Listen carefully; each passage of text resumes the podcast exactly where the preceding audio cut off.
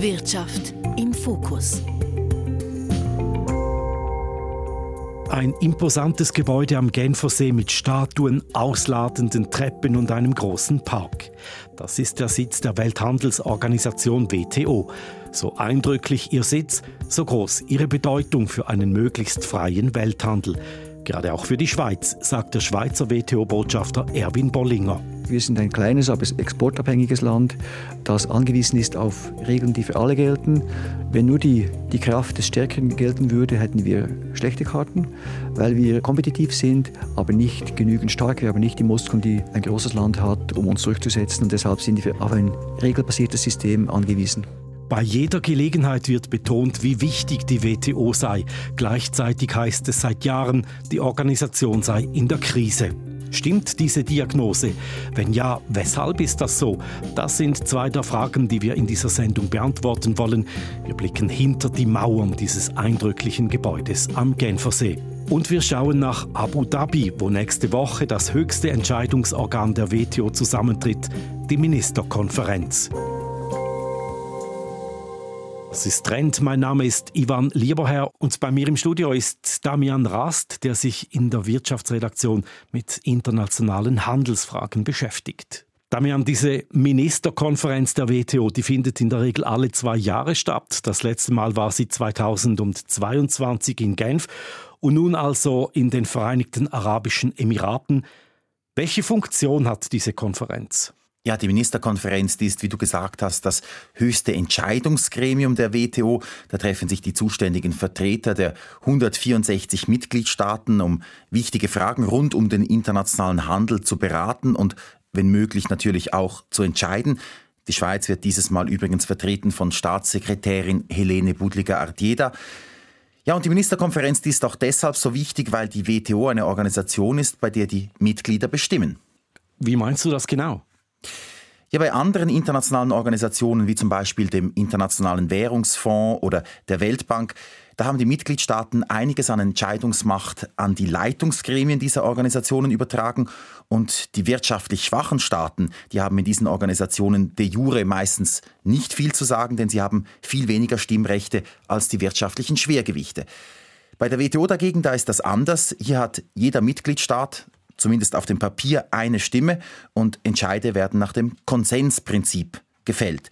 Es gibt zwar rechtlich gesehen auch die Möglichkeit, Abstimmungen durchzuführen, aber das wird de facto nie gemacht, wie mir Manfred Elsig, Professor am Welthandelsinstitut der Universität Bern, erklärt hat. Die Organisation lebt davon zu sagen, wir machen alles via Konsensus. Und das ist etwas wie eine Norm, die in der Institution entwickelt wurde und an dem wollen wir nichts ändern, obwohl es eben nach dem Regelwerk möglich wäre, auch Abstimmungen zu machen. Aber man hat immer argumentiert, wenn das passieren sollte, werden viele sich zurückziehen aus der Organisation. Die Argumentation leuchtet ein. Wenn man gemeinsam entscheidet, behält man alle im Boot. Aber dieses Konsensprinzip klingt auch nach einer hohen Hürde. Das ist so und da sind wir schon bei einem der Hauptprobleme der Organisation. Die WTO, die hat in ihrer 25-jährigen Geschichte nur sehr wenig neue Regeln und Abkommen beschließen können. Und einer der Hauptgründe ist eben, dass es so schwierig ist, Konsens herzustellen. Und dies ist im Laufe der Jahre auch immer schwieriger geworden. Manfred Elsig sieht dafür zwei Hauptgründe. Konsens funktioniert halt nicht mehr sehr gut mit 160 und plus Staaten, die alle etwas unterschiedliche Interessen haben. Und vor allem in der Vergangenheit hatten wir die USA, die immer wieder ihre Leadership-Rolle übernommen haben, die dann auch versucht hat, proaktiv Lösungen äh, zu finden. Und die USA haben sich seit 2016 sozusagen zurückgezogen. Und ohne diese Leadership ist es nicht möglich, diese Mitgliedstaaten, die sich gegen gewisse Sachen wehren, auch zu überzeugen. Außerdem, so Manfred Elsig, sei es früher auch um einfachere Themen gegangen. Da ging es nämlich vor allem um den Abbau von Zöllen zwischen den Mitgliedstaaten. Heute aber stünden viel komplexere Fragen im Vordergrund.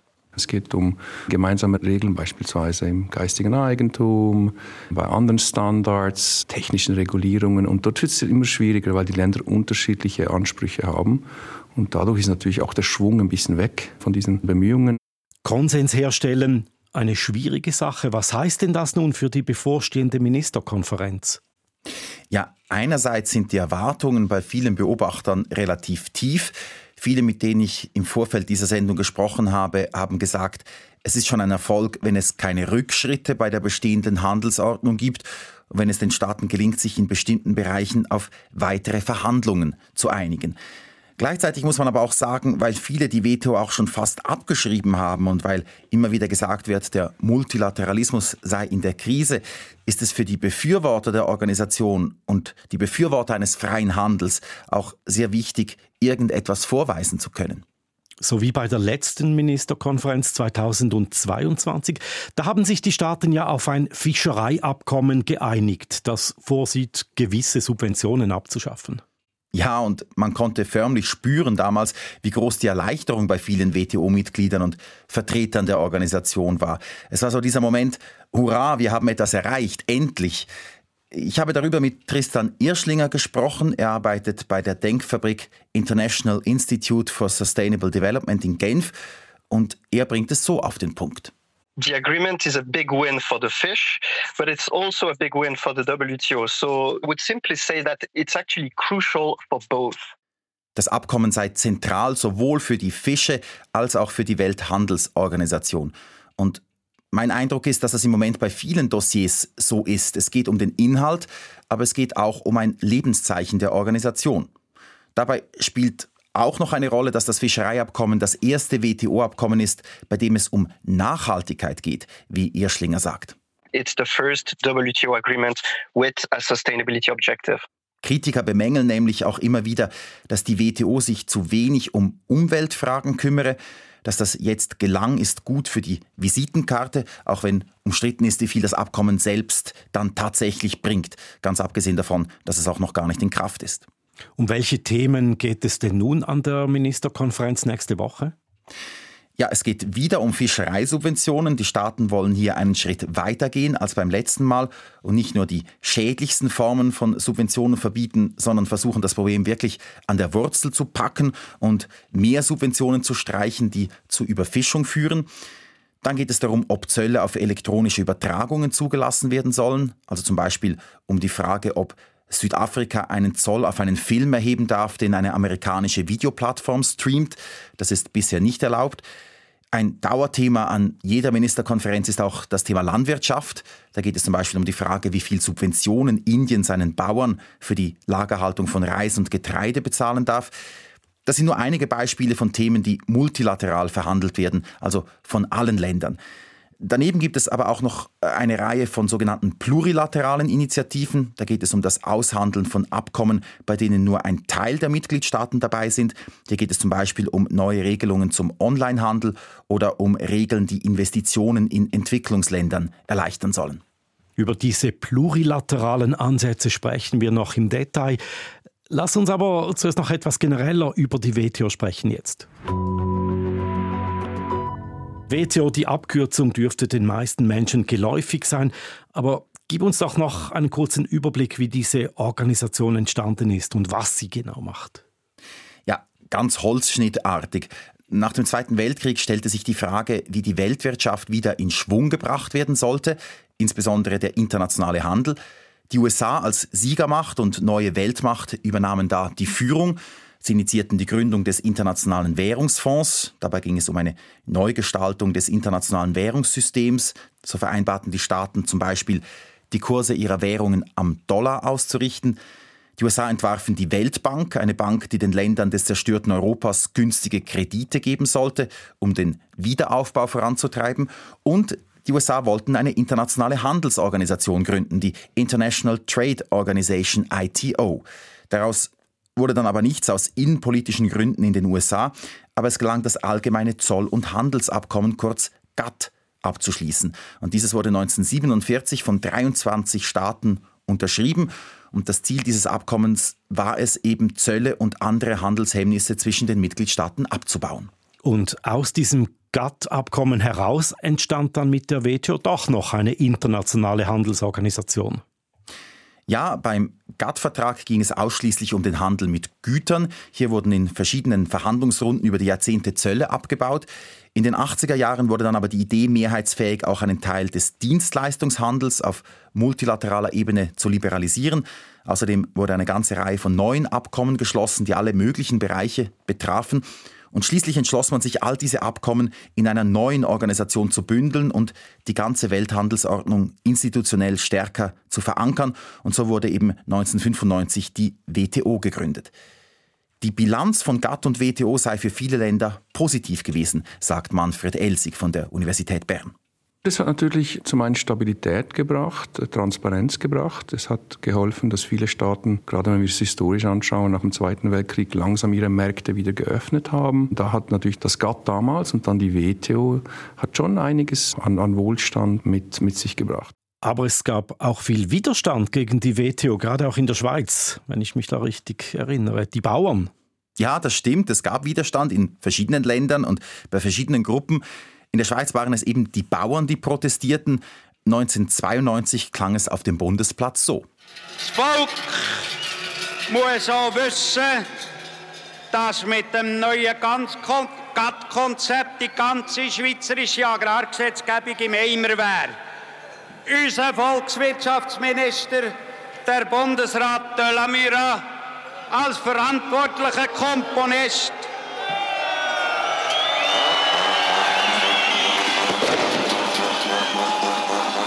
unser Volkswirtschaftsminister, Bundesrat Delamir als verantwortlicher Komponist, bloß noch das Wort vom Grabgesang für uns Bauern nachliefern. Melodie dazu haben wir zu Tausenden schon in unseren Ohren. Ja, hier sprach ein erboster Präsident des Bauernverbandes.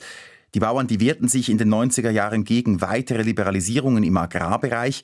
Sie drohten auch damit, das Referendum zu ergreifen gegen die Gesetzesänderungen, die der Schweiz schließlich den Beitritt zur WTO ermöglichten. Wovor fürchteten sich die Bauern denn damals? Sie hatten Angst, dass die Schweiz mit der Ausweitung des GATT und der Gründung der WTO einen Großteil ihrer Subventionen an die Bauern abschaffen müsste und dass das Land mit günstigen Produkten aus dem Ausland überschwemmt würde. Einer der führenden Personen bei den GATT-Verhandlungen Ende der 80er, Anfang der 90er Jahre und auch ein Ideengeber der neuen WTO war übrigens auch ein Schweizer, Arthur Dunkel.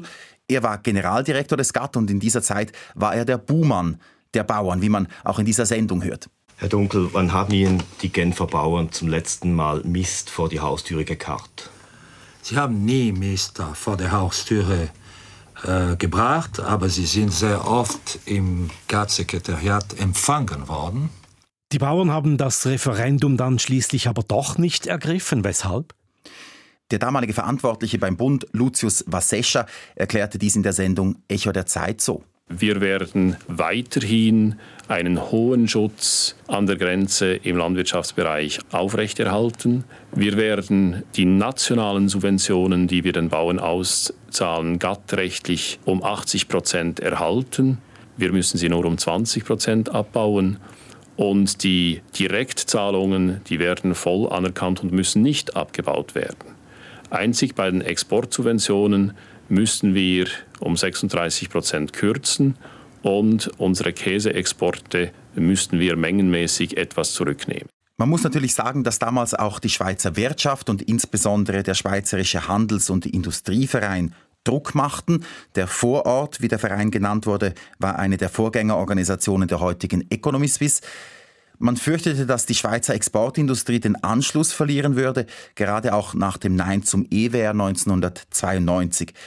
Lucius Vassescha erklärte vor der Zustimmung zur WTO die Notwendigkeit dieses Schritts für die Schweizer Wirtschaft so. Konkret heißt das, wenn wir die Industriezölle um 33 Prozent im Durchschnitt senken, hat der Schweizer Exporteur, wenn wir dem Abkommen zustimmen, eine Zollerleichterung von durchschnittlich 33 Prozent auf dem amerikanischen Markt. Wenn wir dem Abkommen nicht zustimmen, heißt das, dass der schweizerische Unternehmer diesen Vorteil nicht hat, hingegen seine Konkurrenten aus Japan und Deutschland werden ihn haben. So viel Wirtschaftsgeschichte für den Moment zurück in die Gegenwart. Fassen wir mal zusammen bis hierhin. Die WTO hat also zum Ziel, den Handel möglichst hindernisfrei zu machen. Da hat sie historisch vieles erreicht, in den letzten Jahren aber immer weniger, weil es sehr schwierig ist, Konsens herzustellen zwischen den mittlerweile 164 Mitgliedstaaten und eben die geben ja den Ton an in dieser Organisation. Eine weitere Funktion der WTO neben dem Aushandeln von neuen Abkommen ist die Streitschlichtung. Ja, wenn Mitgliedstaaten sich bei Handelsfragen nicht einig sind, wenn zum Beispiel nicht klar ist, ob ein Staat einen bestimmten Zoll erheben oder eine Subvention entrichten darf und ein anderer Staat sich daran stört, dann können diese Staaten an die WTO gelangen. Bis vor kurzem war dieser Streitbeilegungsmechanismus sehr erfolgreich. Hunderte von Streitfällen wurden so friedlich gelöst. Dabei muss man sagen, dass dieser Mechanismus im internationalen Recht ziemlich einzigartig war, wie mir Peter van den Bosch erklärt hat. Er war fast ein Jahrzehnt lang selbst Richter bei der WTO und er sieht vor allem zwei Besonderheiten. Erstens seien die Urteile für die Mitglieder der Welthandelsorganisation verbindlich gewesen. By being a member of the WTO, you have accepted the compulsory jurisdiction of the dispute settlement system. Und zweitens konnten die Urteile der WTO international auch durchgesetzt werden, wenn nötig mit Handelssanktionen gegen den Staat, der sich nicht an ein Urteil hielt. Du sprichst in der Vergangenheit, daraus schließe ich, dass dieser Mechanismus nicht mehr so gut funktioniert heute. Er funktioniert nur noch teilweise. Zwar werden Streitfälle zwischen Staaten immer noch verhandelt und entschieden, aber wenn ein Staat einen Entscheid anfechten will, dann geht das nicht mehr. Und zwar einfach deshalb, weil die Berufungsinstanz seit 2019 keine Richter mehr hat. Denn die USA, die verhindern seit Jahren, dass Richter, die am Ende ihrer Amtszeit angelangt sind, ersetzt werden. Und weshalb tun sie das? Ja, ursprünglich störten sich die USA vor allem an einzelnen Urteilen des Gerichts oder an gewissen organisatorischen Unzulänglichkeiten. Aber mittlerweile gehe es um einen grundsätzlichen Vorbehalt in den USA, sagt Manfred Elsig, und zwar sowohl von Seiten der Demokraten als auch der Republikaner. Schließlich ist dann in den letzten Jahren auch so ein bisschen dieser Konsens entstanden bei beiden Parteien, dass man eigentlich keine Lust hat auf internationales Recht. Also, dass man eigentlich nicht von einem internationalen Gericht hören möchte, ob amerikanische Handelspolitik akzeptierbar ist oder nicht. Peter van den Bosche, der ehemalige Richter, sieht einen Grund für diese Ablehnung der USA auch in der geopolitischen Gemengenlage. Well, I think the United States wants to keep its hands free to do whatever it thinks needs to be done, in particular in its relation with China. Die USA wollten freie Hand haben, in Handelsfragen alles tun zu können, was sie für nötig hielten, insbesondere im Verhältnis zu ihrem Rivalen China. Aber heißt der Rückzug oder die Blockade der USA jetzt, dass bei der WTO keine letztinstanzlichen, also rechtskräftigen Urteile mehr gefällt werden? Nein, nicht ganz. Die Europäische Union und rund 25 weitere Staaten haben in der Zwischenzeit eine separate Berufungsinstanz geschaffen, einen Ersatz für die lahmgelegte Rekursinstanz der WTO. Und diese Staaten, darunter ist auch die Schweiz und China, die verpflichten sich im Streitfall, die Urteile dieser Ersatzinstanz zu akzeptieren. Also für Staaten wie die Schweiz oder China ist alles im Butter. Nein, nicht wirklich, denn Konflikte mit den USA können ja nach wie vor nicht gerichtlich gelöst werden, zumindest nicht rechtskräftig. Das betrifft die Schweiz zum Beispiel ganz konkret. Die Schweiz hat zusammen mit China und anderen Staaten gegen die USA geklagt, weil diese 2018 unter Donald Trump Einfuhrzölle auf Stahl und Aluminium erhoben hat. Und die Schweiz hat von der ersten Rechtsprechungsinstanz der WTO Recht bekommen, aber eben, das nützt ihr wenig. Für die meisten Länder bleibt es deshalb das offizielle Ziel, den Streitschlichtungsmechanismus der WTO zu retten.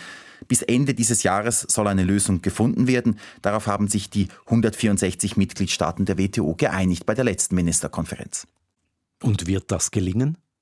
Das habe ich auch den Schweizer Botschafter bei der WTO, Erwin Bollinger, gefragt. Wir sind daran, anderen daran zu arbeiten und hoffen, dass es bis Ende Jahr dann der Fall sein wird, dass wir ein System haben, das dann auch wieder funktioniert. Vielleicht ohne die USA. Das äh, hoffe ich nicht, nein. Den meisten Experten und Beobachtern scheint eine Lösung mit den USA allerdings sehr weit weg, insbesondere falls dieses Jahr Donald Trump wieder Präsident werden sollte. Also wir haben gesagt, innerhalb der WTO neue multilaterale Abkommen auszuhandeln ist schwierig. Das Streitbeilegungssystem funktioniert nur noch bedingt. Da stellt sich die Frage, was funktioniert denn eigentlich noch und wie geht es weiter mit der WTO? Neue Abkommen auszuhandeln und Streit zu schlichten sind ja nur zwei der Aufgaben der WTO.